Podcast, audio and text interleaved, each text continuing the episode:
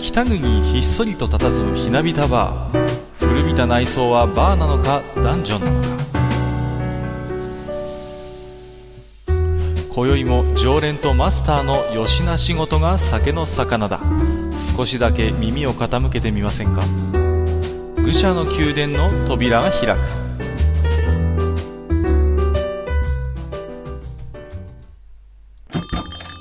いやーマスターどうもどうも、はいはご無沙汰しておりますあどうもお久しぶりでした。すいませんもうねもっと早く来店する予定だったんですがね、うんうんどうもなんか夏風邪をこじらせたみたいで ねいやーもうなんとなく原因は分かってるんですうん。うん。まああの今年もですねちょっと、はいあのお仕事絡みで、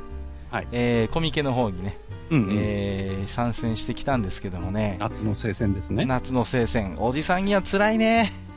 うん。暑いんでしょ暑いしやっぱりなんていうんですか浮かされるっていうんですかねあの空気にうあーんでねやっぱりまあ私も毎年実はね夏か冬には行ってるんですけれども、ーうんうん、もうねアラフォーと呼ばれる年になるとねうん。うん。厳しいですねすっかりもうそれで疲れて風邪をひいてしまいましてあの北海道弁で言うおだつってやつね。あーなんか聞いたことありま浮すかれ、浮かれてちょっとあの調子こいちゃうことそうそうそうおだつおだつってだからね本当にでも嫌になっちゃうのはねこの年でいっぺん風邪とかひいちゃうとね、いう。うんもう。長引くんです よこれがもう若い頃のみたいにはいかないですね少し体鍛えないといけませんいな。やー本当にそうですねもう普段も出歩くような仕事じゃないんでねうん。まあ結構ポッドキャスト周りはねうん。割とこうスロージョギングしてたりとかねはいはい、はい。ジム行って鍛えてますなんて方も結構いらっしゃるんでうん。まあ私もねそれにちょっと習ってねまああのー鍛えなきゃいけないなと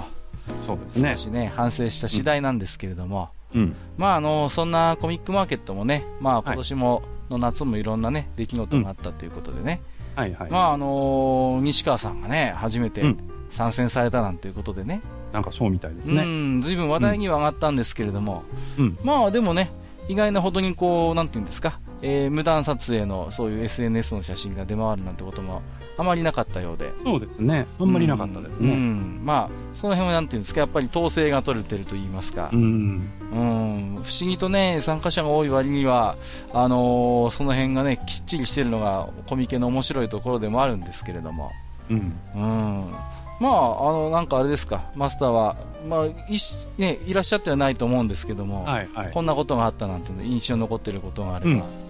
やっぱりですね、うんあの、大手さんですけど、はいはい名前出しちゃって大丈夫ですあよそれね。はいいんじゃないですか、うん、うんあの、日村乳業さんっていう方さんのね、 はいはいはいはいまあ、前はね、あの、魔性の牛尾とかええね、ええええまあ、今は、えっ、と、月曜日のたわわなんていう、ね、そうですね結あ構の、出されてるサークルさんがはいはいはいあるんですよ、ええええそこが、あの、こう、要は待機列っていう行列ができるんだけど、はいはいはいえーそれをできるだけ解消しようっていうことうんで、うんものすごく、その、早い、その、うんなんていうんですか、配布っていうんですか、はいはいはいはい、うん、それに挑戦してたっていうのがね、面白いですよね、うんはいあの動画も上がってましたけど、ええええええまあねやっぱり人気サークルだからこそのねはい。うんうんまあ工夫と言いますか、ええもうあれもね一つのネタなんでしょうけれどもうん。うん面白いですよねいや、あれは面白いなと思いました。あれはね、ちょっと、あの、まあ、当然日村さんのね、本も、あの、楽しみなんですけど、うんあの、列でのその、配布にね、うんうんちょっと参加してみたいな、ああそうですよねこう、小走りに寄ってって、こうんう、千円札をこう、ボックスが作ってあるんですよね。そうそうこそこにうパッとそう入れて、そうそうパッと本を受け取って、パパッとッと受去るっていううね。んうんまあ、今その結局同人誌を買うっていうと別にわざわざコミケに出向かなくてもね、うんうん。大手のサークルさんなんかですと、うんまあ委託もありますしねそうですね。今はね通信販売なんかもできるわけですけれども、うんうん。まあ、それでもやっぱりねコミケに行きたいっていう人たちの気持ちもよくわかるんですよね、うんううんん。今マスターがおっしゃったようにそういうお祭り感覚っていうか、はいやっぱりその参加して、ね、やっぱりその一体感をやっぱり感じることができますからね、そうですねう。、うんんそういう意味ではなかなかね、うん、面白かったなと。で私もあんまりね、あのー仕事の上、そうそうなんか具体的な話はできないんですけども、はいまあ、は割とね、やっぱりね、あのー来たるべきオリンピック問題といいますか、はいコミックマーケットもやっぱり、嫌が上にもですね影響を受けざるを得ないと、そうですね。箱が使えなくなるんじゃないかとかね、うん。うんまあ、その辺のね、なんていうんですかね、アンケートみたいなのもやってましたしね、うん、やっぱり、あのーそういうぎ、なんていうんですか、議論、討論、ディベートの場なんかもあったりなんかしてね、うんうんうん、やっぱりね、関心持ってる人多いんだななんてことをね、思いましたけれどもね。うん、やっぱりあれですよね、そういう、まあ、同人誌とか、そういううん活動っていうのがね、うんまあ、言っちゃなんですけど、どこかこう、日陰者の集まりじゃないですか。まあ、やっぱりそういう。言い方悪いけどやや、あると思いますよ、もちろん。だから、日陰者は日陰者なりに、うんその、そこに光が当てられることへの喜びと、あうとん、危険性、そうなんですよね。うんあと、やっぱり自分たちの立ち位置っていうのも分かってるから、うんうん。うん、だからその、時代が変わるときに、その日陰者が、じゃあどこへ行けばいいんだっていうのそうを、そうそ割と真面目に考えてる人たちがね、う。うん。多いんだと思うんですよね。そうなんですよね。やっぱり心配だっていう人もいますし、はい。うん、それこそね、まあ私もマスターも地方住まいですけどもね、はい。こういうね、コミットコミックマーケットに参加してね、そういういろんな、まあ、ね、方々と交流するのが、本当はいに自分にとって大きな喜びであると。うん。うんうんうん、まあ、特に地方住みの人はね多い多いと思うんですよ、肌感覚でもそう思うし、うん。この年に2回のお祭りがね、まあ、うんある種、自分のそういう、なんていうのかな、あのー創作の意欲を支えていたりとか、はい。あるいは人によってはやっぱり生きがいにもなってると思うんですうよ。んうんうん。うんだからねそういう場をどうやって守っていくんだっていうことにねすごい関心を持ってる人は、まあ、いつも感じることなんですけども、うんまあ今年は特に感じたかなと、う。うんん、そういう印象はありましたよね。うん、だからマスターの言うように、ある種のその日陰者のやってることっていうのもよくわかるんですよね。はい。なんて言うんですかやっぱりこそこそやってる面白さっていうのもあるわけですよ。そうそうそう。もともとのね、二次創作っていうのはそういうもんだからね。そうなんですよね。もともとやっぱり今でもやっぱりグレーゾーンなわけで。うん。その本家に見つかったら怒られるっていう部分の楽しそみ。うなんですようん、だからその、うん。悪ふざけと言いますか。そうそうそうう。ん、ある種のそういうね、本当はやっちゃいけないことをやっているっていう、まうんあそういうスリも含めた、うんまあいろんな本当に内ざ内混ぜになったやっぱり魅力があるんですよね。うん。だかありらね、まああの最近なんかだと NHK が特集組んだりとかね、ます随ね、分と日の当たるところに連れてかれることも多いんだけれども、うん。うん。ああいうものに対してある種の違和感を持っているやっぱり参加者もまだまだ多いでしょうし。うん。うんうんうんうん、なんとも言えないそういうね、まあ、あれだけ大きなね、えーイベントになっているんだけれども、ある種そういうこそこそ感が未だにあるっていうのは、なかなかね、まあ、私も毎年行っててね、興味深いところではあるんですよね。うん。はい。えーと、まあね、そんなコミケ疲れのおじさんも少し回復してきたので、はい。今日は随分お待たせしましたけれども、うんえー前回のね、えーとマスターが語る2016年 F1 上半期事情ということで、うん前回が、えー、と今年の参加チームのご紹介だったんでチーム編でしたね。チーム編だったんで今回はね、レース編ということで、ですね。えー前半のレース、結果やね、その中のエピソードも含めていろいろとマスターとおしゃべりしていきたいと思いますので、うんわか本りま日したもよろしくお願いいたします。はい。よろしくお願いいたします。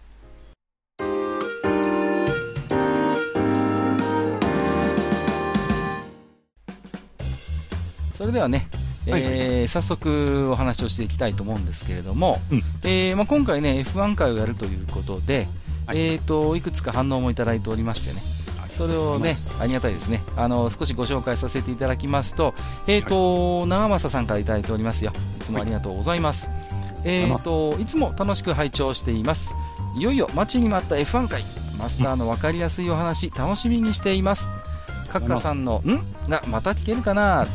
夜分に申し訳ございませんでしたそれでは失礼しますということでいただきました、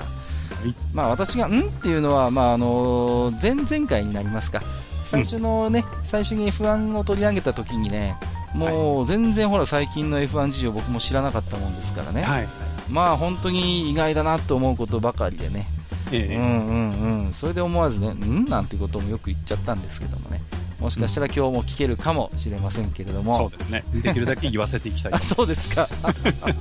怖いな、えっ、ー、と、ちゃんなかさんからもいただいてましてね、はい、ありがとうございます。えーいつもね、えー F1 回、非常に楽しみにしてくださってるんですけども、えー次回も F1 回、 最高です、花地ということで、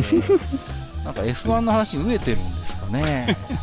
そうなんですか ね。はいえーえーえーまあ、ちょっとご期待に添えるかどうか分かりませんけれども、はいまあ、今日はねそんなレースの話をしていきたいと思うんですけども、うんまあね限られた時間ですんで早速ですけれどもね、はいじゃあ、えー第1戦目からね少しうんマスターにね、えーはいはいお話をしていただいただきたいと思いますけれども、はいはい。でね、あのーまあちょっと一戦目行きたいところなんですが、はいはい、えーその前にですね、ちょっと予備知識の話を多少させていただえきーたいお願いしますと思います。で、まずですね、あの、今の F1 レースっていうのはどういうレースなのかとはいはいはいいうことをですね、うんえーご説明したいと思うんですが、はいはいまあ基本的に予選というのを戦って、まうんずスタート順位をうん決めます。はいはいで、えーその順番に並んでスタートして、うんえー、大体、えーレース時間が大体2時間。うんまあ、これはおそらくテレビ放送の尺を考えてのことだと思うんですが、はいはいえー大体、まあ、コースによって長さが違いますんで、ええー周回数はそのコースによって違うんですが、うん大体2時間以内で収まるぐらいの長さのレースをやります。なるほど、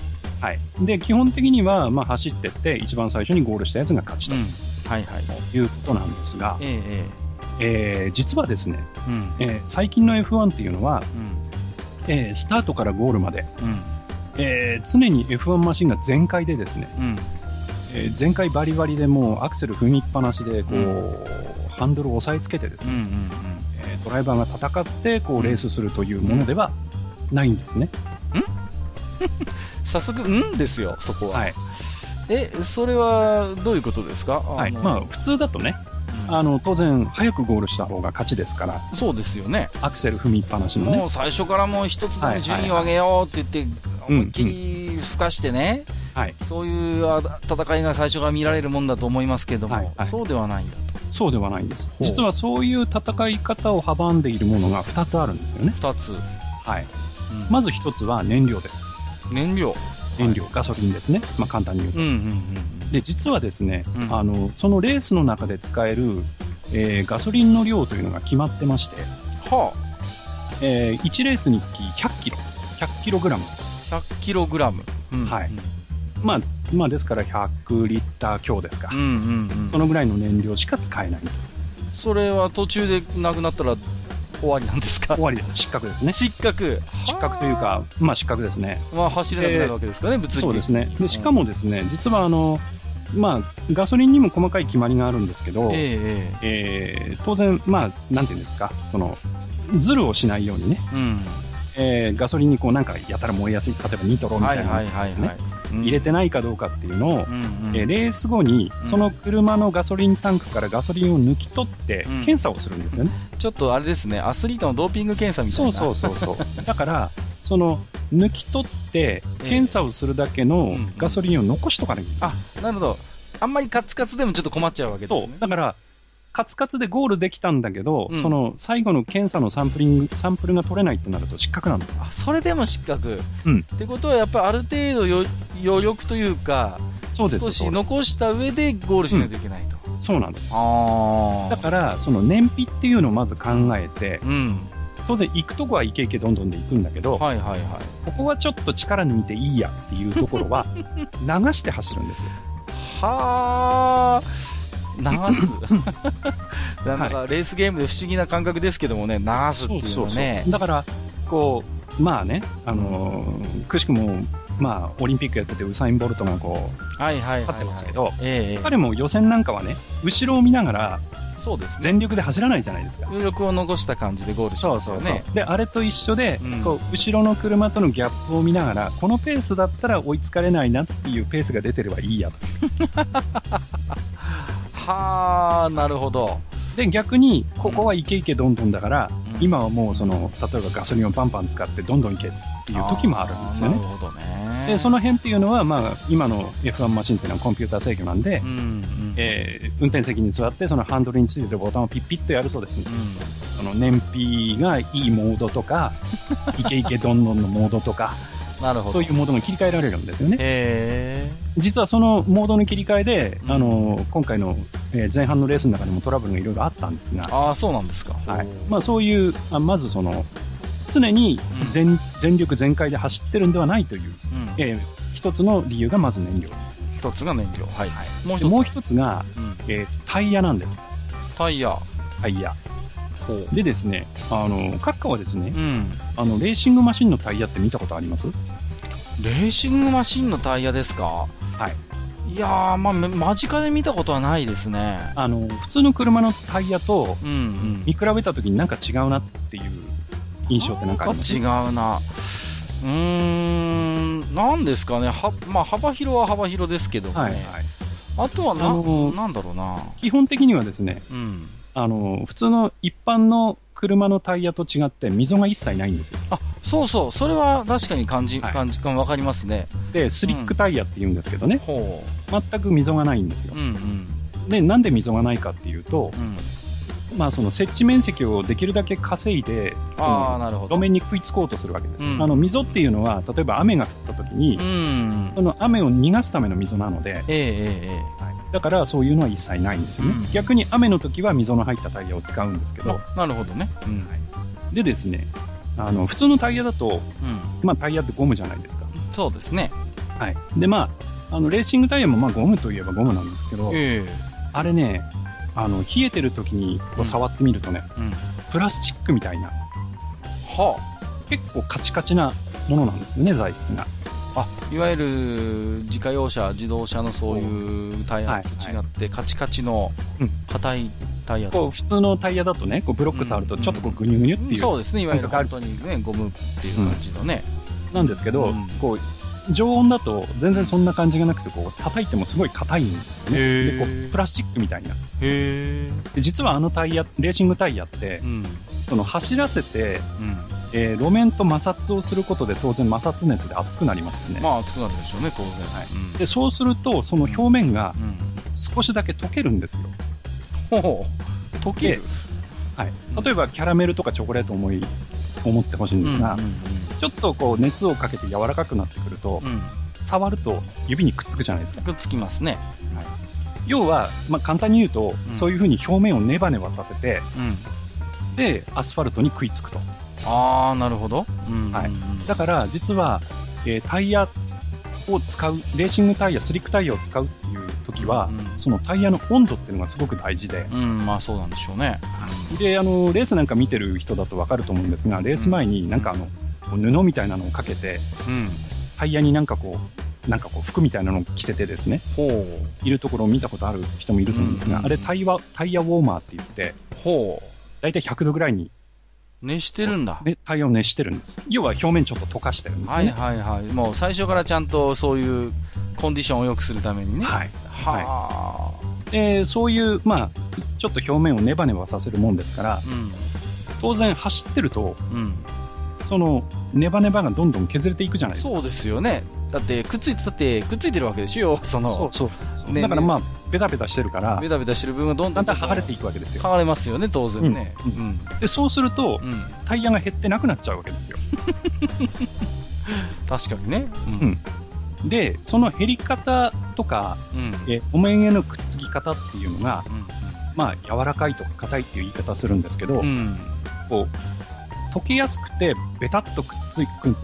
つくんでうん。グリップはすごく出るんだけど、うん。でしょうそのね。代わり長持ちしないタイヤっていうのとはなかなか溶けないんだけど、うんなかなか溶けないしあんまりその食いつきは良くないんだけど、あ。うん。長持ちするタイヤってのがあるんですね。ああ、なるほどね。その要は、タイヤ交換の時間を、まあ、節約するような感じですよそうね、要は。でそのよくよくくっつくタイヤで持たないタイヤのことを柔らかいタイヤと言って、はいはいはい。えー逆にあんまり食いつかないけど長持ちするタイヤのことを硬いタイヤって言うんですよ。うーん。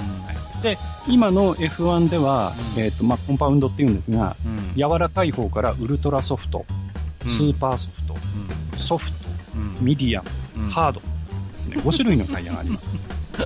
ずいぶん細かく分かれてるもんです。そうなんです。でですね、うん。うん。しかもレースの中でうん。必ず1回はうん。うん。タイヤを交換して、かつうん。違う硬さのタイヤを2種類使わなきゃいけないんです。なだか、ら、例えばソフトっていうタイヤを最初に選んだとするじゃないですかなはいはいはい。で、まあ、それ、あとはそのタイヤさん、タイヤ屋さんの方で、このレースはこの、このコンパウンドとこのコンパウンドね、例えばスーパーソフトとソフトとか、ソフトとミディアムっていうふううにん、その指定をされるんですけど、うん。このレースではこの2種類のタイヤを絶対使ってくださいねって渡されるんですよ。なんで一種類じゃダメなんですかね。 えーっとですね。だってね、考えてみたらやっぱりその今のマシンにとって相性のいい多分タイヤの硬さっていうのがあるあったりするわけじゃないですかそこはですねう、ん演出も入ってるんですよ。演出つまり、必ずピットインをさせることで、はいはいはいはいはいはいああなるほどピットインをさせて、しかも違うタイヤを履かせることで、例えばそのチームによって、ば先に柔らかいタイヤを履いてビュンビュン行って、ああなでるほどタイヤ交換してあとは流そうっていうチームと、はいはいはいはいはい最初は流しといて、後の方が燃料も減って軽くなるから、なるほどね追い上げで後の方で追い上げようとかっていう戦略が分かれるんですよね。あそこも一つの見せ場というかそうなんです。で、はあタイヤ戦略っていうのが生まれるんで、うんそれでその追い抜きの機械を作ったりするっていう演出を、まあ、FIA 側がしてる。なるほどねだからわざわざ同じタイヤははダメですよとそうそこで一つ、まあ、戦略を生み出すような仕掛けになっているわけですね。で、しかも柔らかいタイヤを使うと、うん、最後まで持たないかもしれないんですよね。まあまあ、そういうことなんでしょうね。うんだからえっ、と、固めのタイヤだったら、例えば1回ピットインすれば最後まで走り切れるうん、うんっていう場合と、柔らかいタイヤだと速いけど、その分ピットインを1回増やさなきゃいけないとうん、か。はいはいはいはで、大体ピットインを1回すると、い。うんえっ、と、レースタイムで大体30秒くらい、うんうんえー余計にかかるので、うんその30秒のじゃあ、ロスをどうするかっていうところがう戦略になってくるわけですんまあ、柔ね。らかいタイヤを使うときは、まあ、そこも織り込んだ上で、そうでいすかそうにですタイムを稼ぐかっていうところもうんうん大事になってくるわけですだよね。から、逆に硬いタイヤを履いて、うん、うんそのピットインの30秒分1回をうんそのし支払わないというか使わないうん代わりにうんできるだけその、えーぐるぐる回って順位を、キープしようとかねんうんああ、なるほどね。まあ、そういう、えー戦略ができるわけです。はいはいはいでしかもそのピットインのタイミングによってうんうんライバルチームがどういう動きに出るかっていうことで、うんまあ、駆け引きが生まれてくるんですね。うんうんでよくあのフジテレビの中継なんかだとアンダーカットとかオーバーカットっていう言葉を使うんですけどはいはい。例えば、えーライバルよりも先にタイヤを交換しちゃうとうんうんうんライバルまだ走ってるんですよはいはい。で先に自分が交換しちゃうんです、うん。まあ、で遅れますよね、当然その。はい。で交換後っていうのはタイヤが新しいからうん。タイムいいんですよスピード出せるんですうよ、んうんだからだけどライバルはもうそれそれなりに走ってるからタイヤが結構もう傷んできてうんて、うんうんそんなにタイム出せないんですよね、はいはいはい。だから自分がピットインして出てった後のそのフレッシュなタイヤでの、えーラップタイムと、うん。えー後から入るライバルのその古いタイヤで周回する時のラップタイムっていうのを見てうん。で先にタイヤ交換をして速いタイヤで速いラップを刻んでライバルが後で入った時に前に出ちゃえっていうそのピットインの時間分追いついて前に出ちゃえ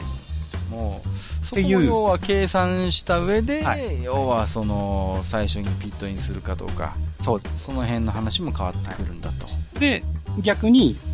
ライバルが先に入ったとうん。そしたら、ライバルが出てくるまでに、その逆にペースを上げて、その、えーライバルが出てきて、自分も、えータイヤを変えた時に前に入れるようにしようっていう戦略、うん。 2つあるんですね。で、それでアンダーカットとオーバーカットっていう言葉があるんでうん。すなるが、ほどね。うん。でそういう戦略をどう取るかっていうのでも駆け引きが生まれてくる。はいはいはいはい。こういう、まあ、燃料と、それからタイヤの戦略っていうことで、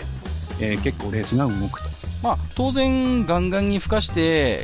ガンガンにこうコーナー攻めればタイヤの摩耗も激しいわけですからねそうです、そうです。だからあんまりそういうことを最初からガンガンやってるとそれこそタイヤの寿命が持たないとそうです、そうですだ。からその要は油の話もそうだし、うんそのやっぱりタイヤの摩耗との兼ね合いもあるからもうとにかく最初から最後までガンガンいけっていう感じにはならないんだとはいはでああとはそのドライバーによってうんあの要はタイヤの使い方うまいあうまいというのは要は長持ちさせられるうんドライバーとうんうん速いんだけどタイヤの減りが速いというドライバーがいたりするのでああなるほどねその辺はドライバーの性格とかそのテクニックによってまた戦略も変わってくるうん、まあ、やっぱりね、おそらく通常の車もそうでしょうけれどもうん、やっぱ急制動というか、やっぱりあんまりこう、なんていうんですそうかで、すねスピードをね、加速したり、減速したりが激しいと、うん当然これ、ガソリンもその分余計に食いますしね、はいはいタイヤだってやっぱりその分ダメージは来ると思うんですよ。だから、できるだけ、まあもちろんね、必要なあれはあるんでしょうけれども、その辺のなんていうんですか、あのうーんと加速と減速をうんできるだけある程度こう一定ラインに収めた方がきっとそのアプラそもうですねタイヤも優しい走り方なんでしょうから。うん、だからそういう面でのその燃費面でのダメージとうんタイヤのダメージをどう抑えていくかっていうのがもちろんドライバーの腕でもあるし、うんあとはメカニックのセッティングの腕でもあるんですね。なるほどね、うん、じゃあもうある種、もうレースが始まる前から勝負は始まっているわけですね、そそのうなんです。どのタイヤを選択してっていうう、ん、そうです。ね、その辺も含めて、なるほどね、はい、今はその、えーそれぞれ、えーチームがどのタイヤを、うんと、タイヤの本、えー総数っていうのは、1レースで使えるタイヤの総数っていうのは決まっていて、はいはい、これ以上使えないっていう本数があるんですよ。うん、でその中で、例えば硬いタイヤ、柔らかいタイヤを何本ずつ持つっていうのはうん、うん、うチームの選もう選択に任されているので、ん、なるほど、はい、でそういうとこでも今回は柔らかめのタイヤをたくさん取ってるチームがあったりとか、うん、固めの、えータイヤをいっぱい取ってるチームとかがあって、ああ、そこはこう長く走ろうとしてるんだなとか、ああそこからもう分かるわけだ、ある程度、そうなんです。なるほどね、まあ、そういうふうに、あの、実は燃料とかタイヤとかの戦略で、そのコース上での抜きつ抜かれつだけじゃなくて、うん、実はそういう駆け引きの方が、えーレースの、なんていうかな、その順位には結構大きく影響してるとはいはいはい、なるほど、いうところがありうんます。、じゃあはいちちょょっっと、とね、前置きごめんなさい、長くなっいちゃやったいやんでいすがやいや、うんはいよくわかりました。はいじゃあじゃあ早早速速ね行きましょうか。行きましょう。ええはい。じゃあ、あの、1戦目から行きましょう。はいはい。えー第1戦、えー3月20日決勝が行われましたオーストラリアグランプリですオー。ストラリア。はい。えーメルボルンですね。これはいつも初戦がオーストラリアってことではないんですかちなみうに。ーんと、ここ何年かはオーストラリアですね。そうなんですか。はい割とここ何年かはまあオーストラリアからスタートすると。まあ、あれですよね。あの、南半球の方がこの時期暖かいっていうのもあああ、るんですねそうですよね。ちょっとまだこの時期だとね、はい確かに寒いですわな。ヨーロッパはね、まだ寒いんで。ヨーロッパは特にそうでしょうね。オーストラリアちょうどいい感じなんでしょうねう。ん。うーんそれでですね、はいはい。えーっと、まあ、えー予選が行われ、前の日に行われまして、ええー予選の結果、1位は、まあ、ポールポジションって言いますえが、はいはい。 1位は、えーメルセデスのルイス・ハミルトン、はい。え2位が同じくメルセデスのニコ ロズ早速メルセデスがワンツーフィニッシュなのね、この時点でえーまあ予選ですけどね。予選で。で、3位が、えーフェラーリのベッテルと、、はいはいう形になりまい。した。うんところがですね、うんうんえー本戦、まあ、決勝がスタートしましてですうんね、はいはい。えー用意ドンでスタートするわけなんですが、うん。ここでですね、えーメルセデスが2台とも出遅れをやっちゃいます。あらま、最初。はい。ほあの、スタンディングスタートって言って、う。うん。あの、F1 のスタートっていうのはスターティンググリッドについて、一回せ完全に停車するんですよね。はいはいはいで。停車してシグナルが変わって、うんそのシグナルがまあブラックアウトしてスタスタートなんだけどはい。その一発目のドーンとアクセルを踏んだところで、う。うんまくそのクラッチがつながらなかった りホイールスピンをしちゃったりとあかららららら。そういうのがあると出遅れするんですけど、うんまあ、今回メルセデスは 2, 2台とも出遅れちゃっあらま。たで一気にですねうんそのベッテルとライコネンがうん1位、2位を奪ってレースがスタートするうんあらら、いきなり腹の出だしになったわけですはね。いそういう意味では。でそういう形になりますはいはい。でですね、えーこのレース実は18周目にですねはい。あのマクラーレンのフェルナンド・アロンソという、うんうんうん。えー選手がですね、はい。えー実はあの前にいた車をかわそうとしてかわしきれずにですねうん。接触をしてしまいましてあらま。で接触しただけだったらよかったんですが、うんそのタイヤ同士が当たったもんで、うんうんえー前の車に乗り上げるようにして空を飛んでしまいましうてん。うわで空中で何回転もするような大クラッシュをしまーす、結構大きなはいク、ラッシュだったんですね、そうすもうるはっきり言って車は完全にお釈迦と。です、まあそうですよね。でもうあの僕これレース見てたんですがええええ。あのアロンソやばいと思いましあたあ、もうこれはちょっと、うん、命的にやばいと思いました、あそれぐらいでかい事故だった。ところが、まあ、あの完全に車ひっくり返っちゃったんですが、はいはいまあ、アロンソが入れてきて無事だったああ、よかったですね。で、まあ、そういう大きなクラッシュだったので、うんレースは一度赤旗で中は断いし、はいはいはい。これは昔からありますもんね。うんはいえーまあ、再開するんですが、はい。えー実はこの時点でですねあの2位を走っていたフェラーリのライコネンがですね、マシンが壊れてしまいまして、あはらまい、リタイアを します、あ、あらららはい、でベッテル1位を走ってたんですら。が、うこん。こでタイヤ交換なんですよね、あ早速出ました。はい、でこのタイヤ交換でうん。実はフェラーリチームがちょっとミスをしまして、タイヤ交換に時間がかかっちゃいまして、あらまはい。あ。で、えー順位を下げることになりうーん。で、結果としてなんですが、はい。えーオーストラリアグランプリ1位は、えーまあ、もうわかると思うんですけど、はいえーメルセデスのニコ・ロズベルムが1位。はい。で、2位は同じくメルセデスのルイス・ハミルト ン。で、せっかく1位に立ったベッテルは3位で終わるああ、こうタイヤ交換のちょっとミスがはい響いちゃったと。ということになりましうたん。なるほどね。で、えーそれ以下ですね、まあ、4位にレッドブルのリカルド、はいえー5位に、えーとウィリアムズのマッサうんうん。で6位になんとですね、はいあの前回でも伝えましたけど、うんあのハースというねはいはいはい、は新興チームのグロージャンがなんと6位に入りい。もうこれは結構驚きだったわけですよね。はいでうんですね実はさっきのその19 18周目のアロンソンがバーンとクラッシュした時に、うんうん。最初はあのセーフティーカーっていうのが出たんですよねはあ、はあはあはでセーフティーカーっていうのが出るとあ、うんうん。セーフティーカーが、まあゆまあ、レうんレースカーにしてはゆっくりなスピードで、うんうん。走こうコースをずっと走りましはいて、はいはい1位以下、えー F1 マシンがずっとそのセーフティーカーの後ろについて、うんうんこうパレードするとうんうん。うんうん。でそのゆっくり走ってる間にコースを片付けて、うん、えーコースが綺麗になってレースがまたできるようになったらスペあのセーフティーカーが引っ込んでレース再開ってなるんそでうすけですどね。えええー実はそのセーフティーカーが入ったタイミングってええ。うんうん。タイヤ交換のチャンスなんですね。ああ、なるほど。というのはう、ん1周のペースがガクッと落ちるから、はいはいはい。うん、まあ、それだけタイヤ交換してても、ロスが、まあ、要は結果的にはそ少うでなすくなる。そうですそうなんうでんうす、ん。もうほぼほぼノーリスクでタイヤが交換できる、うんうんもうじゃあどのチームはここはチャンスだと、はで、まあ、ババッと入ったわけです。い、はいはいはいはいところが、うんそのグロージャンというハースのドライバーは、うんここがチャンスと見たんですね。はいはいはいで、他のチームの車がババッとその、えーピットイン、セーフティーカーでピットインした時に、うんそのままはスステイアウトって言って、そのままコースを走って、順位をババッと上げたんですね。ああなるほどまあ、その分当然タイヤは辛くなるんですけど、えええええで、結局その時のマージンをえうん保ったまんまゴールをして6位入賞という。はあこれはじゃあある種その戦略の勝利といいますかそうですね。うんはい早速このタイヤ交換の、まあはテクニックが出てきたわけですね、で、もう、えー進行チームがいきなりの初戦でポイントゲットといううんね、うんこれはもう大ニュースになったわけですよね、お手柄を上げたと。うんなるほどなるほどはいまあ、えーオーストラリアグランプリはそんなは感いじはいで、はいえー終わりましなるほど、い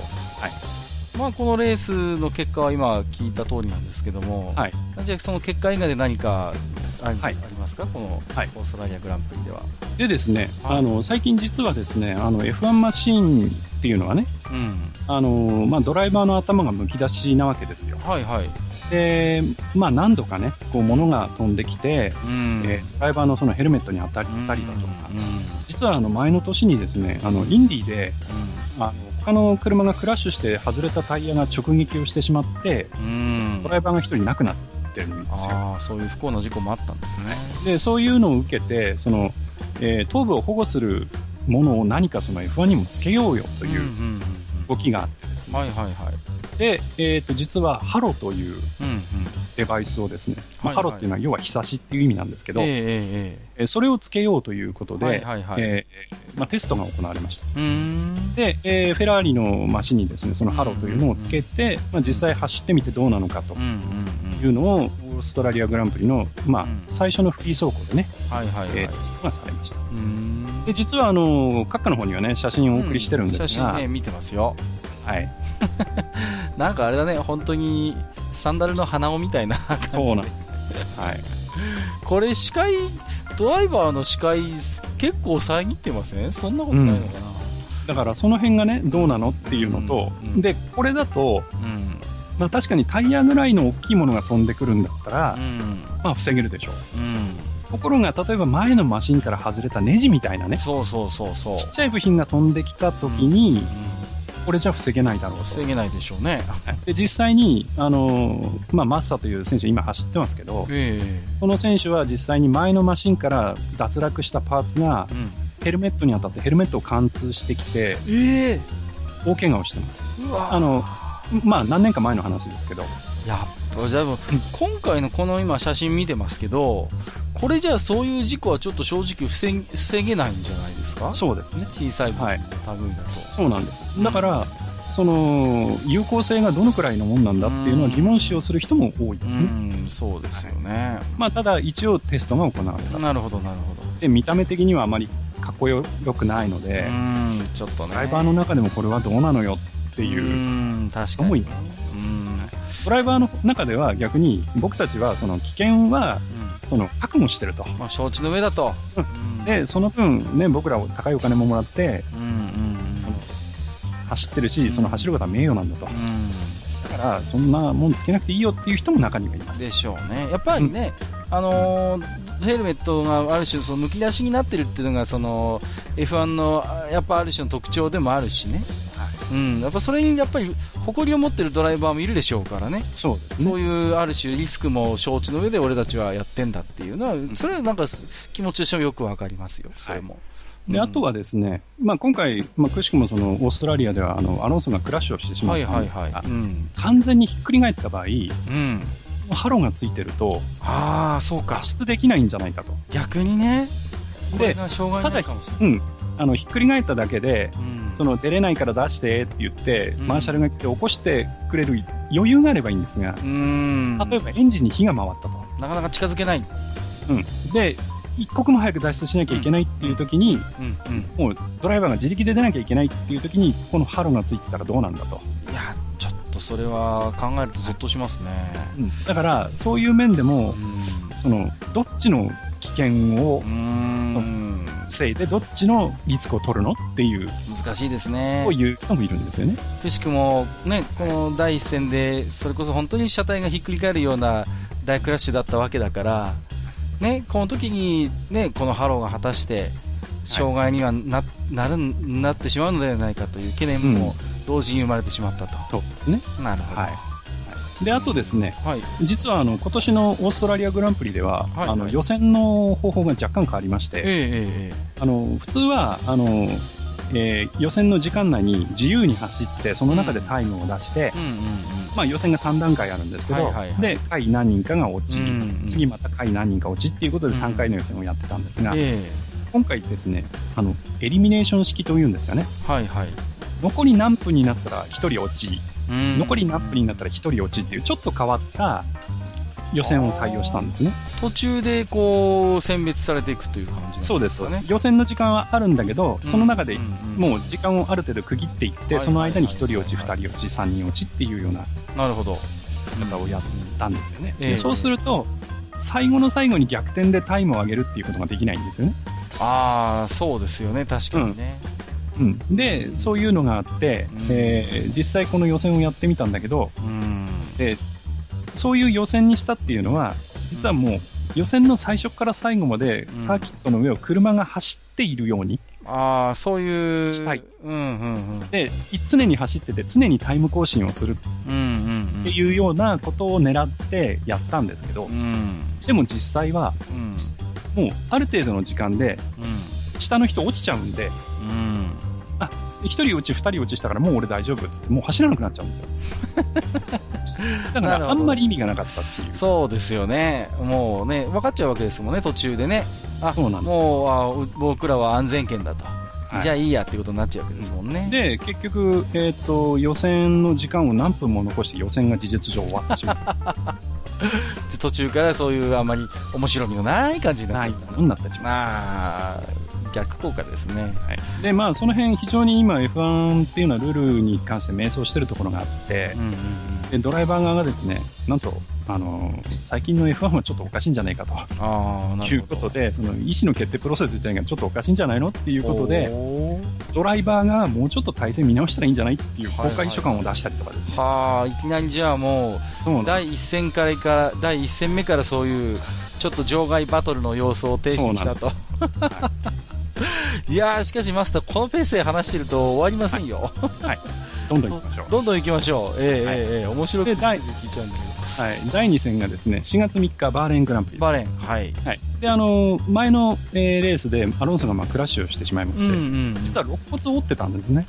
それは後から分かったわけですね。で、まあ、さらにその折れた肋骨で気胸っていうあの肺に穴を開けるはいはいはい。病気にまでなってしまっていあて、やっぱり相当なえ怪我だったーのはい、で代役でマクラーレンはあの、まあ、前も何何回か名前を出してますがストストフェル・バンドームあバトル、はいはいはい。はいえーその選手を代役として出場させまし2戦目から出番があるとは思わなかったでしょうね、本人もね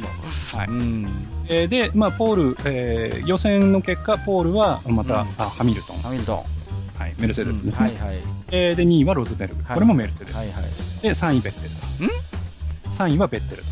あの、はいそれさっき聞きましたよ、この順 番、まあちょっとねそんなも んです1戦目と全く一緒じゃないあですか、そんなもんですあ そんなもんなんですね、そんは、ないもんわ、かりました、じゃあ、はい続きお願いします、はいで、えースタートお決勝のスタートになったんですが、はいはい、えースタートする前にフォーメーションラップっつっていうんうん一周回ってくるんですけど、はいはいはいその間にベッテルの車から煙が 出ましてでなんとベッテルはスタートすることもできなかったとなんということでしょう、なんかあるんだね、フェラーリは。そう、はい、俺たちのフェラうーーんさもうじゃあその時点で終了ですか終了です でまあスタートになりましたはいはいはいでここでまた、んハミルトンが出遅れますあ一戦目と同じようにはいあらまはいはいはいはいでさらに、うんえーまあ、後続の車とも当たったりして、えさらにポジションを落とすこえとあにらなっちゃららうんらでらすらねはいでまあ紆余曲折あるんですが、うんうん結果的には、まあ、スムーズに出ることのできた、うんえーロズベルグがうん勝ちと。ほーで、ロズベルグが、えー今年2連勝ほーで、2位にはライコネンが入り、はいはいはいえーハミルトンはなんとか追い上げて3位というこそれでも3位にちゃんと入ってくるねとになりました。なるほどで、ね以下ですね、4位リカルド、5位グロジャン、またグロジャンやりました。はい。順位上がってるじゃないですかそうなんです。すごいですねで、えー6位にフェルスタッペン、うんえー7位クビアと8はいはい位マッサ、えー9位ボッタスなんですが、なんと10位にうんストッフェル・パンドルンが来てます。おお大欲がはうい。んきちんどとうゲットしました。ね、それはまあでもね、一つ仕事をしたってことなんでしょうね、はいやっぱりね。はいはいはいはいはい。まあえーバーレーンはねあっさりうんこんな感じで、えーまあ、メルセデスの圧勝と言っていいでしょうね、うん、なるほど、そういう意味では、まあ、ある種、規定路線といえば規定路線、はうんい、でですね実はこのバーレーンのグランプリの時にですね、また何かあったんですか、ちょっと面白いことがありまして、 えあのスカイスポーツというあの向こうのねえうん、あのテレビ局があるんですけど、はいはいはい、そこであのジョニー・ハーバートという元 F1 ドライバーうがんうん、解説をやってるんですが、はいはいはい、このジョニー・ハーバートって結構口の悪い人で、あえーアロンソって、まあ、前回のレースでクラッシュしてたりとあ、か、うんま、あちょっと車が悪いっていうのもあって制裁を書いてるんですよね。ここのとこちょっと元気がない、そうなんです。で、それに対してジョニー・ハーバートが、もうアロンソ引退した方がいいんじゃないみたいなあらま、ことを言っちゃったんですよね。はいはいはいはい、そしたらですね、うんそのバーレーングランプリの中継で、んまたそのジョニー・ハーバートが来て、うんまうんあ、スカイスポーツのアナウンサーと一緒にこう、いろいろうんう、んうんこう外で喋ってる時に、はいはいはいはい、なんとアロンソが来ま乱入してき まして。で、こう、中継やってるんですよ。はいはい中は継い、やってるところにアロンソがつかつかってきて、うん、ジョニー・ハーバートとか握手して、いやー、いやージョニーみたいな感じ で来て、で、うんこの間ずいぶん言ってくれたじゃないかみたいなあー感じなでる、ほど、やってきましてですね。怖いですね、で、その、えー中継の中でですね、いや、僕は引退しないよと、うんうんうん、アロンソがね。うん、で、僕は元チャンピオン だから、ワールドチャンプだから僕、はいはういん、僕は引退しないよ。うんうん君はワールドチャンプなったことないじゃないみたいな。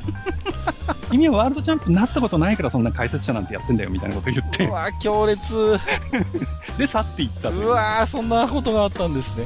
あ、この辺はですね、アロンソのまあ一流のユーモアと、まあそうですけどまあまああのでもまあ外人ね特有の強烈なユーモアですね。まあねでもジョニー・ハバートにしてみたらもう心臓が止まる思いだったんじゃないですかあーもう、まあ、やられたっていう感 じ。そうですすよねしかも中継中ってことはもう一切編集もできないし、まあ、そうですね。もう、もうありのままがじゃあそのまんま全世界に流れてしまったと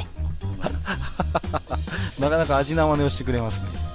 で、まあ、あのバーレーングランプリではまあ前戦でね、うんあんまりその評判の良くなかったそうんうんのエリミネーション式の予選がやっぱりうんまたされたんですが、今回もねうんえー戻そうよと元にと、あさすがにもうで全チームの署名入りの書簡っていうのがですね、うんうん、 FIA とバーニーに送られたと もうやめようぜこれと、もうもう全チームもうこの予選はちょっと勘弁してくれとはい。なるほどという。ことで、結局、次の中国グランプリからは予選が元に戻ることにな る。なんだかなスイーズの途中でこんなこともあるんです ね。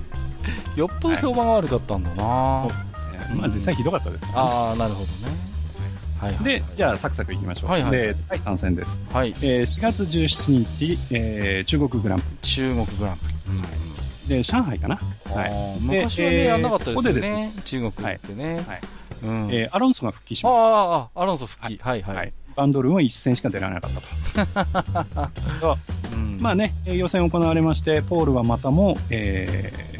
メルセデスのロズベルグ、ロズベルク。えーところがですね、ハミルトンはちょっとトラブルがありまして、おう22位まで沈みます。あらま。はい。で、えー2位にはレッドブルのリカルド、リカルド3位にはフェラーリのライコネンがはいいまはす。いで、えースタートなんですけど、はい。はいえーここでもまたメルセデス出遅れるんですね。はい。1戦目、2戦目に続き。はあい。出遅れます。で、スタートでリカルドがバーンと先頭に立ちます。ほ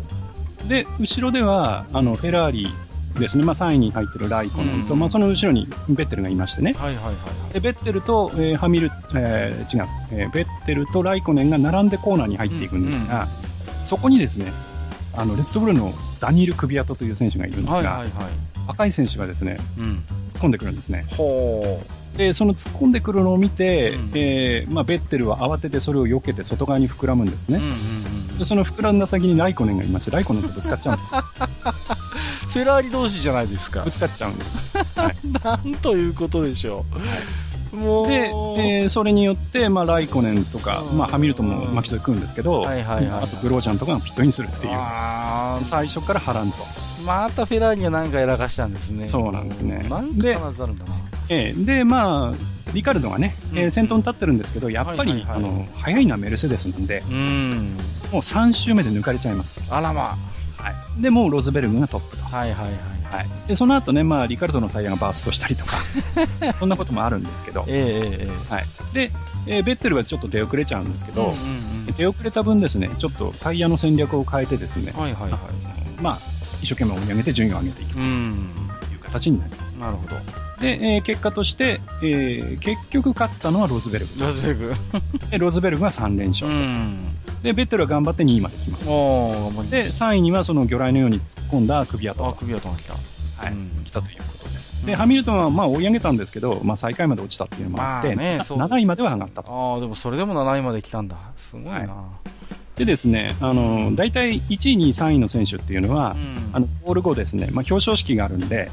えええええ部屋が、準備室みたいなのがこはういは用いはいはい意してあって、そこに入って、まあ汗を拭いたり飲み物取ったえ。り、うん腰、こう、かぶったりするんですけど、うんそこでですね、もうベッテルは怒ってたんですねう。んまあ、そうでしょうね。でベッテルがもう首跡にお前何やってんだと。うん。あんなに突っ込んできて、お前はバカかと。うんいうことをですね、もうガンガンその首跡に文句言うんですが、はいはいはいはい。首跡も分かりながらなかなか心臓座ってまして、いうん。や、レースだからと。 レースだから、スペースあったから俺は行ったんだよと、はいはいはいはえーいうことを、まあ、言われましい。てな、るほど。ちょっとした場外戦もあったと。一応ありまして、なるほどね。まあ、かなりあのベッテル的にはうん頭につはいはいはいはい。ついています。なるほど。うん。まあ、そんな中国グランプリで中すグラねン。プリ。はいはいはい。でですね、えー次、えー行きますが、はいはい。ええーっとその前にですね、うんえーっとまあ下の方のチームでザウバーというチームがありましてね、うんうんで、えーそのうちの、えーフェリペ・ナッセといううん。うんうんドライバー、まあ、これあの前の最初の F1 回の時でもちょっと話をしたんですけ言どってましたよね。もう車がおかしいんだよと でエリクソンっていうねチームメイトがいるんですけうど、ん。はいはいはいはい。エリクソンの車と俺の車ってなんか違うくねっていうなるほ話どになったんですよねどっかおかしくね俺の車みたいなどうも、ね、俺の、俺の腕だったらもっと上に切るはずなのに。なんかエリクソンと随分タイム違わねえかみたいななるほど、なるほど。で、それに対してエリクソンがですうんうね、ん。あの、いや、そこまで言うんだったら車変えてもいいよ、み たいなね。ちょっとしたバトルが始まああ、もう身内なのに。る。はい。まあ、そういうのも始まる。はいはいはいはい。なるほどね。まあ、そんなこともありました。へえ、はいで、まあロス、ロシアグランプリが次来はいるわはいけですが、はいはいはい。実はこの、えーロシアグランプリでは、うんあの、先ほどハローという話をしましたけれどうもん、同じような、その頭部を保護する、まあ、うんデバイスとして、うんえーレッドブルはですね、うん。エアスクリーンというのを考えてましイエロてー、スクリーン。うん。はい。で、それを、まあ、ロシアでテストすることになりましうた。んうこれもね、あのー、各の方には写真を送ってるんでん。すけど、写真見てますね。うん。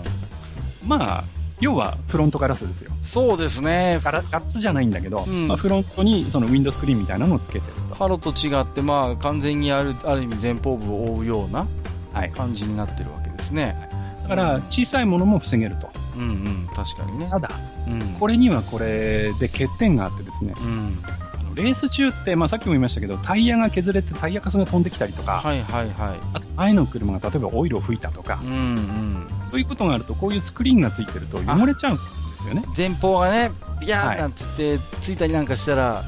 吹けないっすもんね。そう、ワイパーなんてないですからうんうね。んうんうん。、で、実はあの、ドライバーのヘルメットのバイザーにはね、うん。あの、ステバイザーって言って、あの、フィルムが何層にも重ねて貼ってあっって、て。じゃあ、よ、うん、汚れると1枚ずつ剥がすんですよね、それをあ。もうじゃあ、それはレース中でも臨機応変にできるんですク。リアにできるわけだ。ただ、エアロスクリーンになると、うん。手届かないから、無理ですよ見ね。することもできないんですよね。外側に手伸ばすわけにもいかないしね。だから、その辺どうするのと。まあ、これはこれで問題があるのか。難しいね。まあ、画期的にはね、まだ、うーん、デザインの問題はあるけど、こっちの方がまだかっこいいかなっていうま感じ、だまだあれですよ鼻を下駄の鼻をよりはこっちの方がまだいいっすよ、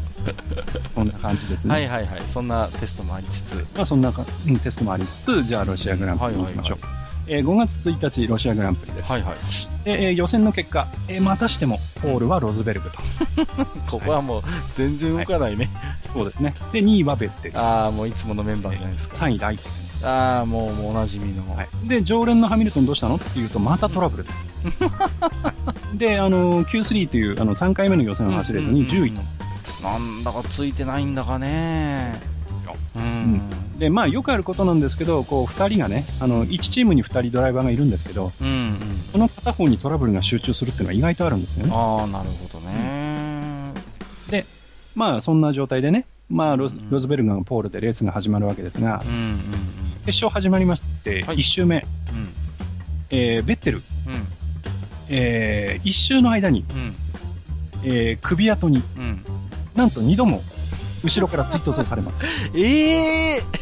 あの、お覚えてますか前のレースで、ピンに飛び込まれたのも首跡です。俺はもうちょっと全然前回の反省というか遠慮なしじゃないですか、はい。で、しかも、今回はベッテル2回つつかれて、うん、そのまま壁にぶち当たって、うわリタイアしてます。うわー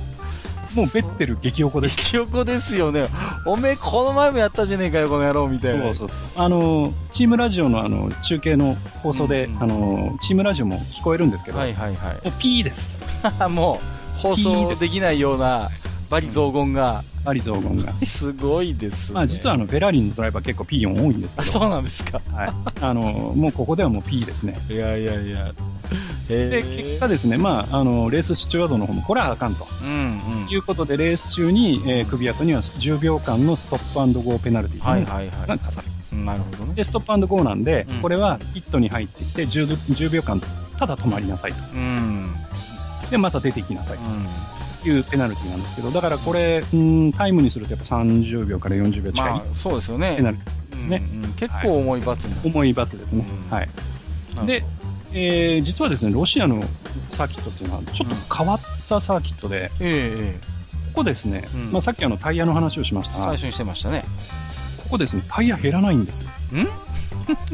んどういうわけか、タイヤの持ちがめちゃくちゃいいサーキットで、いなんなんで何が何が違うんですかや、おそらく舗装が違うん舗でし装ょうがね。違うんでしょうね、はへえあの、普通だと、その、例えば2ストップだったり3ストップだったりっていうことで、い2回とか3回止まってその都度タイヤを変えてってなるんですが、ここはとにかくタイヤ減らないんで、 もう1回止まったら終わりああなるほどと。で、そのタイヤ交換義務だけ果たして、違うコンパウンドのタイヤを履いて終わりと。そういルール上はね1回は変えなきゃいけないわけですもんね、そうなんで違う種類のタイヤうにんね、、だけど、うんどのチームもワンストップだとあ動かないんですよ。あはいはいはいはいその確かに、えーっと、まあ、アンダーカット、オーバーカットっていうのはあるけれども、うんうんだけど、1回増やしてその分とかっていうのはないのうで、ん意外とレースが動かないんです よね。で意外と退屈なレースになりまして、ああ全然じゃあ変化もあまりなくで、えーうん結果的にはローズベルグが4連勝はいはいはい。で実はあのー前シーズンの最後にローズベルグが確か3連勝ぐらいしてるんでうんうん去年からの、えー通算でいくと7連勝ぐらいにな るというもうローズベルグ今年チャンピオンじゃねえといううん。もうこの時点でねこ、の時点ではもう不動の地位を築いてるわけだ。そうですねはいはいはいはい。で2位には、まあ、ハミルトンが頑張って追い上げまして2位に行きましおーそうですか。たで3位はフェラーリのライコネンとへえ、なるにほなりました、はいど。うん、じゃあマクラーレン勢が、はいねで、えーまあ、マクラーレン頑張りまして、はいはいはい。えー、と6番手と10番手とおいうーことで嬉しいダブルポイントと、うん、ねちょっとここのとこ顔出してなかった、はい、ねマクラーレンが少し嬉しいかそうなですねうんはいなるほどなるほど。でですねさすがにこのレースでは首跡も悪いと思ったみたいです、いやーそりゃそうでしょう。だっはて、参戦、第3戦でのことがあってのこの4戦目ですねから、、しかも、ね、クラッシュさせちゃってますから、うん、これではね一応なんかんベッテルとフェラーリにはなんかごめんねぐらいのことは言ったみたいあなそうんなでんすでがすか。ああ、首相なところが。ただあのいろんなそのメディアのインタビューではうん大して反省もしてないというか開き直ってるっぽい感じの態度をとってましたねああそうですか、はいなるほど、、はいじゃあで形ですばねかりのあれかもしれない、で、えー実はあの前レースの時にねちょっといざこざの起きたナッセとうんうんエリクソンの争いなんですあけど、あはいはいはえーここからちょっと見ていきたいと思うんですけどい、ね、うんうんうんどうなったえー実はロシアグランプリでは、えーまあ、実際ナッセは車を変えてもらいましはいはい変えた、た新しい新しい写真にしてもらったんですよね、なるほどその結果うん予選では、うんえーナッセが19うんエリクソン22おやっぱりこれはマシンに何かあったんじゃないですかそんな感じですよねそんな感じだってドベじゃないですか、ドベですエ20リクソンはドベエリクソン、はい、で、まあ、決勝ではエリクソン頑張って、エリクソン14位、ナセ16位で、あれあれ、まあ、ここね、結構実力はまあ近いんですよね。うんで、あとはその、やっぱりレースの中のいろんな、えーありますから、はいはいはいはいまあ、このぐらいの順位の変動はあるかなと。うんまあちょっとじゃあこの一戦だけじゃ何ともまだ言えないですかねそうですね。じゃあちょはっいとしばまらあ、く、この先までちょっと見ていきちょったいと。ウォッチしていくということで、はいはいはいはい。じゃあ次行きましょう。第五戦えー第5戦のスペイングランプリ5月15日です。はい。はいうん。で、ここでですね、うんまあその前戦のことがあったのかう、ん、えーレッドブルの首跡が、うんえートロロッソに降格になります。例の、あの、ジュニアチームというか、そうです。はいはいはいは。はいい、でトロロッソのえーマックス・ペルスタッペンがまさかということで交代になってレッドブルに乗ると。なるほど。うんうんうんはいうんということになりました。これはみんな驚きましたね。いやーね、なんでしょう、なんか圧力がかかったのか、なんなのか、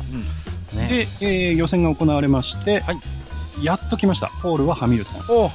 今までトラブル続きの、ハミで、ルトン2位にローズベルグ。あそこはロスベル君なのね、はいで、3位はリカルドリ。カルト、まあまあ、大体、まあ、フェラーリが3位に来るか、まあ、レッドブルが3位に来るかというところなんでおなじみの方々がね、はいはいはいはい、す。でですね、えええーこのレースも荒れます。はえ1周目、いうんハミルトンちょっとで出遅れるんですね。あーまたちょっとやっぱり今年あれなんですね、ちょっとスタートが。で、ロズベルグが、うんまあ、抜くんですよね。ははいはいはいはい。で、えーまあ、1位ハミルあーロズベルグ、2位ハミルトンで、まあ、1周目ずっと行くんですが、はいはいはい。途中でですね、うん、ハミルトンがこう追いつきそうなんです。おー、なるほど。でぬまた抜くぞうんって言ったところをですね、うんうん。ロズベルグが何を思ったか前かぶせるんですね。えー、お前来んなって。はまあ、ある程度のブロックとか認められてるんでー。ね。うん、なるほどね。そううんまあ、うん勝負ですから。まあそうですよとねこ。ろが、接触しちゃうんです、この2台。うわで、えー実はその接触をしてしまってー。う、ん。まあ、その前にハピハミルトン実はスピンしちゃうんですけど、うんあうのん要はタイヤを路肩に落としちゃって、はいはいはいグリップなくなってスピンしちゃうんですけど、うん悪いことにそのスピンした状態でロズベルグに当たっちゃうんでうわす。で、そのまんま、ー。うん。え2台ともドカナイトもクラッシュ。。ーン。はいうわー、これはびっくりですよね。で、1周目になんとメルセデスが2台とも消えると。メレスですが、2台とも消える。二台とも消える大大波乱じゃないですか。大波乱。えー。もうあの、ハミルトンなんかあの、ヘルメット越しに顔を覆ってましたからね。まあそうですよねようだってハミルトンにしてみればようやくポールポジション取れた、ねよし、これからだって思ってたところだと思うんですよ、そうですそれね。がこんな不幸なことに、いや、まあ、どんだけね、腹の中にくれ返ったかわかりませんまあが。そうでしょうね、もう勝負かけてたでしょうからね、でですね、うんここで、えーまあ、そうなると、レースは、まあ、フェラーリとレッドブルの争いになるわけですね。はいはいはい、で、この、え2チームっていうのは結構実力が近いので、はいはいはいはい、あのーまあ、メルセデスがいない分、ちょっと面白いレースになりましたね。まあそうなりますよね、はいで、まあ、え1回目のタイヤ交換終わりまして、はいえー順位は、まあ、上からリカルド、うそれからフェルスタッペン、ん、ベッテル、ライコンと。うん、うん、うん、つまり、レッドブル2台と、その後ろがフェラーリうん、フェになラるー2台、うん、ということです。で、はいタイヤは多くがソフトを履いてたところから、まあ、ミディアムというちょっと固めの。うん、うんうん、なるほど、はいはいはいはい、えーまあ、もう1回、もう2回か、えータイヤ交換するんですけど、い最初にタイヤ交換に入るのはリカルドです。うん、うん、トップなのに、うん、うん、トップなのにね、トップなのに、うん、トップなのに、まずリカルドがうんタイヤを変えます。うん、で、次の週、それを見て反応してベッテルがタイヤを変えます。うん、うん、うん、で、フェルスタッペンとライコネンはそのまま行きます。あここはね、うん、うん、で、えー35周目になってフェルスタッペンがうんタイ、ヤを変えます。はいはいはい、で、36周目にそれを見てライコネンがタイヤを変えます。うん、うんまあこの辺はどっちのチームとも少しずつ戦略にこう違いをつけて、うん、で、そのレッドブルの動きを見てフェラーリもじゃあこっちだけ、うん、じゃあまたこっちだけ、けっていうようなことをやるわけですね。なるほど、じゃあこの時点で順位は変わるわけですよね、また、で、この時点で、まあ、ただ全体4体とも結局、うん、うん、まあ、レース、タイヤ変えてますから、うん、うん。結果的に順位はリカルド、ベッテル、フェルスタッペン、ライコネンというそ順う番かそうか全部1回ずつやってるわけだからね、まあ、ちょっとね、ベッテルがうまくやって、うん2位に上がうんうんう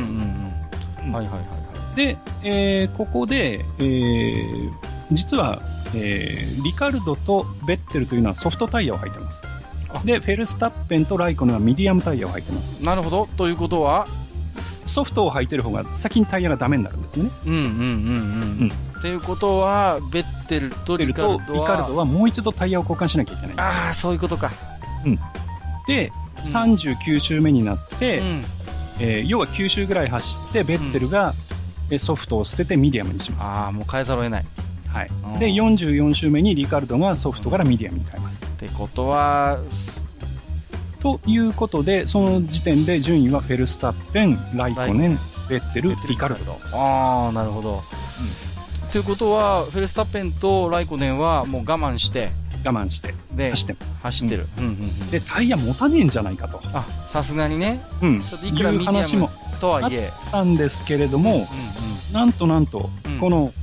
レッドブルに乗ったばっかりの、うんうんはい、まだ18歳の坊主がです。ねそのままタイヤを持たせて、しかも後ろからのライコネンの追い上げをしのぎ切って ですね、なんと優勝と。いやー、すごいですね。はいで、えー2位にはライコネンが来て、3位にはまあベッテル。うん18歳で優勝って聞いたことないですけどね。はい、これ最年少ですね。あそうなん18ですね歳と228う日。わー最年少記録、最年少記録を作りましすごいですね、じゃあもう戦略の勝利というか、た。はい。もうミディアム対話で、あとはもうこれでなんとかしのぎ切ろうと、うんいうことで、その戦略が今回はうまくはまったんだと、そうですね。なるほど、なるほど、はい。で、もちろんフェルスタッペンとしては嬉しいレースになりましたが、そうでしょ、だっていきなりレッドブルに抜擢されて、結果出したわけですからね、ただ、面白くないのはリカルドとベッテルですよね。あーそうですよ先にソフトタイヤに履き替えたことでうん、えータイヤ交換をもう一回しなきゃいけなくなった。そこのやっぱりうんね、そこで、えーやっぱり1回分のタイヤ交換のう分、ん、その柔らかいタイヤを履いたとはいえ、うんカバーしきれなかったんですそようねで。すだってましてやね、今回はだってメルセデスがいないわけだから、もう大チャンスだと思ってるわけですもんね、そうです。リガルドにしてみれば、いけるぞと、うん。今回は、まあ、ここも考えようなんですけど、うんうん、じゃあ、1位を走ってるリカルドを先にタイヤ交換させる必要はあったのかと。あだってこの 4, 4人の中で一番最初にリガルドが交換してるんですもんね、そうです。だから、順位として、うんその、うん2ストップで行くんだったら、あ、うん2ストップで行くんだったら先にフェルスタッペンを入れるという手もあったんじゃないかと。うーん、確かに、うん。だけど、結果的にはリカルド、一番頭を走ってたリカルドを先にタイヤ交換させたことで、うん、要は、まあ、あ、リカルドにしてみればですうよ。ん、リカルドの勝ちをフェルスタッペンにやったと。そういう見方もできるわけですね、あーそういう風にリカルドが感じていないだろうかと。 なるほど、なるほど。そういうタイヤ交換のタイミングっていうのは基本的に、やっぱりあれなんですか、そのドライバーというよりはそのチームの方で判断をするんですかそううです。で、うあの、実はドライバーごとに、ん今ドライバー2人いるんで、うんうんえー一つのそのチームの中で、そのドライバーのを中心としたチームが2つあるんですよ。はいはいはいはい、だから、まあ、フェルスタッペンのチームと、うん例えば、リカルドのチームっていうのがあうって、んうんうんで、そこの、えーまあ、あとはトップがいて、戦略どうするかっていうのを考えて、、うん今回は戦略を分けようとかうん、うんうん同じ戦略で行こうとかっていうことをチームで決めて、うんドライバーに指示を出すので、はいはいはいはい今回はレッドブルが、これは戦略分けた方がいいだろうということで、うんリカルドはじゃあ2ストップで行こうというんうんうふうにした。うんなでるほどまあ、そっちの方がきっと早いだろうという読みだったんですよね。うんで、当然1位を走ってる選手の方に早いはずの戦略を与えたんだけれども、うんえー実際は逆だったと。裏面出ちゃった裏面出ちゃったと。うーん難しいですいねですね。はいやーしかしそれはちょっとリカルドにしてみれば若干浮かばれないというか、うんーんそうですねせっかくトップ走ってたのになんだよっていうね、うんそういう気持ちもありますよね、はいこれはね。であの、まあ、フジテレビのね、うんあの、有名な、あの、解説の、あの、河合和人さんという、はいはいまあ、河合ちゃん、河合ちゃんという方がいますけど、その方がおっしゃるには、まあ、確かに計算上は、あの、2回交換した方がうん早いだろうと。うんあ、3ストップですね。ごめんなさい。はいはい3回交換なんはで、いはいはい3ストップです。うんで、3ストップの方が早いだろうと。うんだけど、戦略上は、あの、コース上で車をなかなか抜けないので、うん戦略上は多少ペース的には遅く遅くなるけれども、うん2回の方がベターだったんじゃないかと。うんなるほどね。で、リカルドの陣営が自ら先に3回ストップに切り替える必要はなかったんじゃないかと。なるほど。そこはちょっとレッドブルの戦略がまずかったんじゃないかということを、まあ、河合ちゃんは言ってますうね。ーんだからそこのやっぱり判断ですよね。うんということになってます。なるほど、やっぱりそうすると最初にマスターがね、あのお話ししてしていただいて、やっぱタイヤの戦略っていうのがやっぱそうり大きく順位にやっぱ関わってくるんですね。はいそれがまあこの第5戦では結構端的に出ちゃったと、で、この、ちょっともやもやを持ったままリカルドが次のレースに行くんですが、また次のレースでね、なるほどすごいことが起きるんですあが、そうなんですか、 はいはいはい、まあ、それ行く前にですね、うんうん、ちょっとザーバーチェックしてあみまますたザーバー、ぜひぜひ、 はいえーはい予選、はいえーエリクソン19位、ナス20位、また、えー決勝、うんえーエリクソン12位、ナス14位とい うことで、まあ、若干エリクソンの方がいいかな、エリクソンいいじゃないですか、まあ、若干ですね、うん、まあ若干ですね、はいそんなに差があるわけじゃないから、そうでますだね、ちょっと言えないですか、なんとそうも。ですね、はい、もうちょっとウォッチしましょうか。そうですね、はい、じゃあ第6戦いきます、はいはい。えー5月29日、モナコグランプリですまあね、はい。世界三大レースの一つですね、うんうん。これはもう有名ですよ。でここではあの今年導入された新しいウルトラソフトという一番柔らかいタイヤが出てきます。 例の。おはいーこれは今年からこのウルトラソフトっていうのは導そう入でさすれたんですね。うんなるほど。はいはいはいはい。で、えー予う選、んリカルド頑張りました、うん。えーポールポジション取ります。お頑張ったじゃないですか。まあ、モナコっていうのはね、あのエンジンパワーの差が出づらいサーキットと言われていて、うん。まあ、メルセデス以外にもチャンスのある、えーサーキットだと言われてるんですけど、じゃあまあ、それを順存分に生かしてね、えなるほどーリカルドがポールを取ります。じゃあ他のチームも気合が入るわけですか。この花のモナコグランプリ。そうですね。で、予選2位はロズベルグ、3位ハミルトン。まあその辺はもうさすはがい。まあ、まあ、それだけリカルド頑張ったってこうとなんん、まあですそけういうど、ことですよね。うん。ところがですね、はいはいはい。えー決勝雨になります。うわあ。花でとか、。えー前者、あの、ウェットタイヤっていうね、うんうんあの、溝の入ったタイヤで溝、がついたやつは。はいい、スタートになるんですが、しかも、えーセーフティーカー先導でスタートします。うんうんうん。ですから、あの、追い越しとか一切できないという形ですねうんうんうん。ただパレードする。なるほど。はい。で、えーずっとセーフティーカー入ってたんですが、8周目にセーフティーカーが入って、そこからスタートトはい波乱含みのスタートです。ということになるんですけど、ここですぐクラッシュが 出ます。あ道が滑るんでね。はいはいはいはい。で、えあのーまあ、バーチャルセーフティーカーという、これはあの実際にセーフティーカーが出るわけではないですけど、速度制限をするという形の、やっぱうーり、んまあ、イエローフラッグみたいなもんですね。ああ、なるほど。はいはいはい。で、それが出ます。で、それが消えて、再開後11周目、うんえー今度はライコネンがですねう、ん。またヘアピンでドカンとやっちゃいます。はい、で、あのーまあ、えーグロージャンにぶつけて、あいつ何やってんだみたいなこと言われたりとかですうね。んうんうんまあ、結局、ライコネはリタイアをしてしまうとうんうんいうことことになります。なるほどで、。前者、まあ、当然ね、雨が降ってるんで、ウェットで走ってるんですけど、こはいはいはいはいこ。で雨が止んでくるんですよね。おじゃあ路面がだんだん乾い良てくくなるる良くなってくる、はい状態が。乾いうんで、えー各社ですね、タイヤを、え1段階、えードライ向きの、えーインターミディエイトというタイヤがあるんですけど、うんうん溝がちょっと浅いんですよね。うん。うん。タイヤがあるんですけど、で、そっちの方が乾いてる路面だと当然速いという早タい。イうヤなんですが、んえーだんだん、えー後続、後ろの方のグループのね、えー車はどんどんタイヤをウェットからインターに切り替えていきます。これでちょっと頑張るぞと。はうんはいえーですが、えートップのリカルドと2位のハミルトンは、えーウェットを引っ張ります。あ、ちょっと粘るんですね、ここで。粘るんです。はないる、ほどまだ、まだ大丈夫だろうと。まだいける。うんうん。で、えーレースが31周目までなって、うんうん。えーここでついに、えーウルトラソフトを入れてくるチームが出てきます。切り札。完全にもうドライタイヤでドすライね。タイヤですね。はうんい、で、えーそれを見て、他のチームも、あ、いけるんだということで、うん各社ドライタイヤに交換が始まります。はいはいはい。もう、ここはちょっと駆け引きですね。で、えートップのリカルドとハミルトンはいまだにウェットで走ってるんですが、はいはいはい。さすもうがダにメだうんうんうん。ということで、えートップのリカルドがピットに入ってきます。うんうんうんうん。タイヤを変えるぞとはいはいはいはい。いうことで、ピットに入ってきます。入ってきた。入ってきました。うん。うん。ところが、ピットにタイヤがない。えタイヤないどういうことですか、それは。あのですね、あの、普通は、えー当然、はピットインする前にタイヤは4本とも用意してあって、はいはいはいはい。えー車が入ってきたら、大体もう2.5秒くらいうん、で車出てくるんですけど、うんうんうもんうバーッとジャックあの、えータイヤを外して、バーッと4本うん同時に入ってすぐ出てくるっていうのまがあ普通、ね、まあ、おなじみですよね、それはね。うんあのこれ僕見てたんですけど、はい車が入ってきました止まりました、はいえーその時メカニックが、えーピットの奥からタイヤ抱えて走ってきますもうその時点であれじゃないですか、もでもかなりのですねタイムロスをしましうておー大ロスですね。はで、えーまあタイヤを変えて出てくんですけど、うん、その時にはハミルトンが前になってうわーちょっと、リカルドとしてみればですよ、ちょっと第5戦でも、ちょっとうーんってことがあったわけじゃないですか、そうです戦ね略的に。で、今回も、当然、ね、あのーチームからの指示があって、ピットインしてるはずですからね。そうなんですところが、ええいや呼ばれて入ったのにタイヤがなかったと、いや、それはちょっと、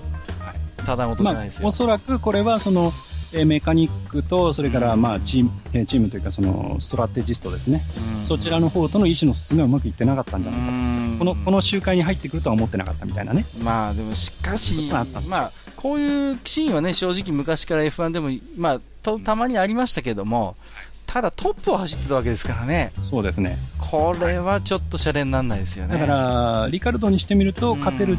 レースを2レース連続で落落ととししたた落としてと。るうんうんうんで、まあ結果、ハミルトンがそのままゴールして1位、えー2位にリカルドが入って、3位はなんと、なんとなんとフォースインディアンのペレスが来ます。 ペレスもね、タイヤ戦略うまくやって3位まはで。いはいはいはいほーいやーそうしかしねリカルドにしてみれば惜しい試合を2つも逃したということでそうなんです。で、リカルドってね、あのーうまあ見、見てる人だとわかるんですけど、いつもニコニコしてて、はいはいはいはいすごい陽気な人なんですよ。ああなるほどねところがねうん、この時はさすがに笑ってなかったですね。いやー、そうでしょう、いろいろ思うところもあるでしょう、これは。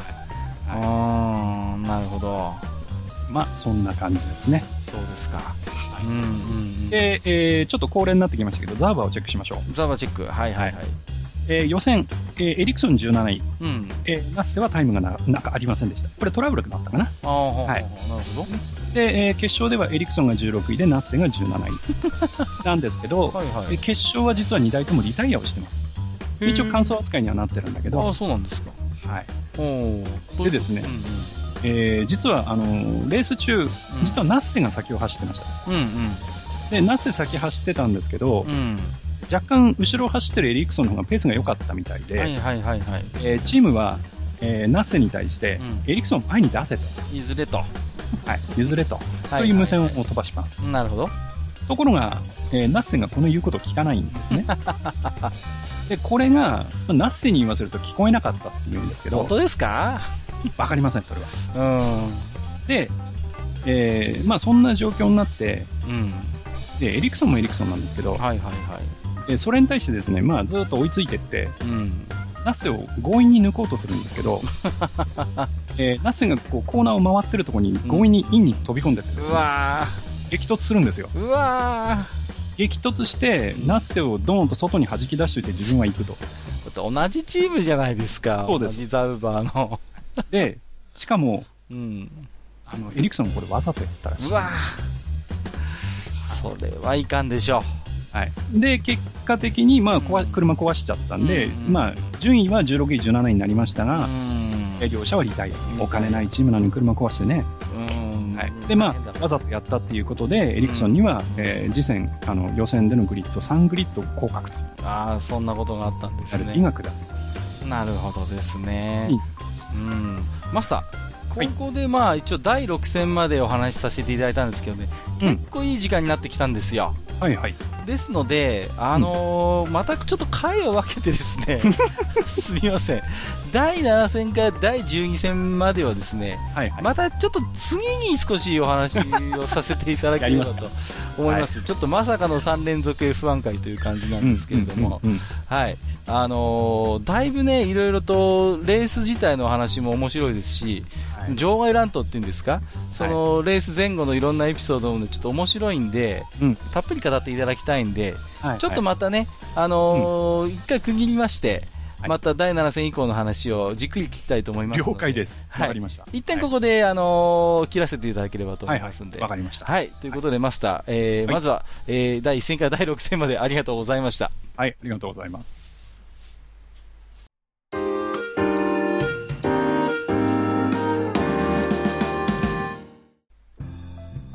はい、というわけでね、えー、まあ、うわーっと喋ってきましたけど、はいはい。や、やっぱり終わらないという。終わらないですね。いやー、でもね、結構やっぱり一戦一戦いろいろと聞いてますとね、う、うんん本当に内容も濃いし、うんまあ、そのレースの中の駆け引きもそうだし、まあ、その終わった後といいますかね。うんその、やっぱりいろんなやっぱ話を聞いてるとね、面白いんですよ。あだからね、あんまりね、こうね、急いではしょっちゃうのももったいないんでね。うん。少しじっくり聞いてみようということで、な一るほど旦ちょっと予定を変更してですね、はい、 6戦までで、あのー切らせてもらったんですけども、はい、い、はや、それにしてもやっぱり前半、この第1戦から第6戦聞いてましてね、うん際立つのは、まあ、やっぱりメルセデスが強いなということい。と、強いですよね。うん、あとはやっぱりハミルトンは何ですかね、今年、厄年なんですかね。 わかりませんけどね。なんだかいろんなね、うーん、トラブルにも見舞われてるみたいだし、はいまあ、ねあと、なんといってもね、こうリカルドの話はね、うんちょっとね、なんどうなんですかね、ドライバーとやっぱチームのやっぱ信頼っていうところを考えたときにね、うん、ん、ちょっと心配になるようなところもありましたけれどもね。まあ、モナコのタイヤがないっていうのはね、うんおそらくあの年度末にフジテレビあたりがまた総集編やると思うん ですけど、絶対出ますよね。ああ、もう、なるほど。そういう、まあ、なんたってね、トップ走ってたわけですからね、大事件ですもんね。うーん。いやー、でもね、やっぱ聞けば聞くほどね、映像で見てみたいなーっていうね、そういう気持ちもあるんですよ。うんううんん、こんなに面白いのにね、うん、なぜ地上波でやらないのかというね。はい。うーん、なんだかね。まあ、ね、なんか、いろんな私もね、うん、話を聞くと、各国とも有料放送にどんどん切り替わっていてね。はいなかなかその、なんていうんですかね。うーん、本当に好きな人しか見られないような状況が、日本以外でも実はそうなんだっていうことのようなんですけれどもね。まあ、こと日本国内のことに関してはう、ん。えーやっぱりその、えー中継と中継に対する解説、うんうんえーその辺がちょっとあまりにも専門的、えー戦略的なことに、えーメカニック的なことにウェイトを置いて話すようになってしまっうん。うんうて、んうん。なかなかその初心者が入っていきづらいっていうのはあるかもしれません。はいはいはい、そうですね。でもこうやってほら、マスターみたいに詳しい人にね、わかりやすく説明してもらえれば、はいやっぱり面白いし、正直私、最初の F1 回でね、あまりにも場外乱闘的なエピソードが多いから、うんどうなんだとこれはスポーツとしてって思ってましたけども、はいまあこうやって聞いてればやっぱりね、うんうん、それも含めてやっぱ楽しむっていうのをなんかわそうでしうょん、うん分かってきたような気もしますから、はいうん、まあそういう意味ではね、うん、やっぱりもっともっとなんかね、F1 盛り上がっていければいいなという気持ちもあるんですけれども、えー、ということで、次回のね、愚者の宮殿ですけれども、えーっと、引き続きですね、 はい。第 第7戦から、えー前半の最後、第12戦までのお話と、はいあとはまあこのね、F1 に関するお便りもね、何通かいただいておりますので、そうですれね。もね、えー、とご紹介させていただく回にね、させていただければと思いますのでね、はい。わかりました。引き続きね、ちょっとマスターには一つ頑張っていただくということ で、はい。お願いしたいと思います。えーということでね、えーここまで、えー、とお相手をさせていただきましたのは、私こと閣下と、私こと、埴輪でございました。あ本日もご聴取いただきましてありがとうございました。りがとうございました。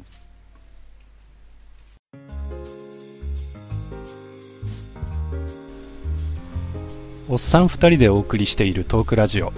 愚者の宮殿では皆さんからのメッセージを募集しております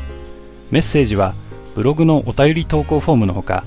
番組メールアドレスおよび番組ツイッターにてお受けしています番組メールアドレスはフールパレスアットマーク Gmail.com foolpalace アットマーク Gmail.com 番組ツイッターはフールアンダーバーパレス FOOL アンダーバー PALACE となっております皆さんからのお便りお待ちしております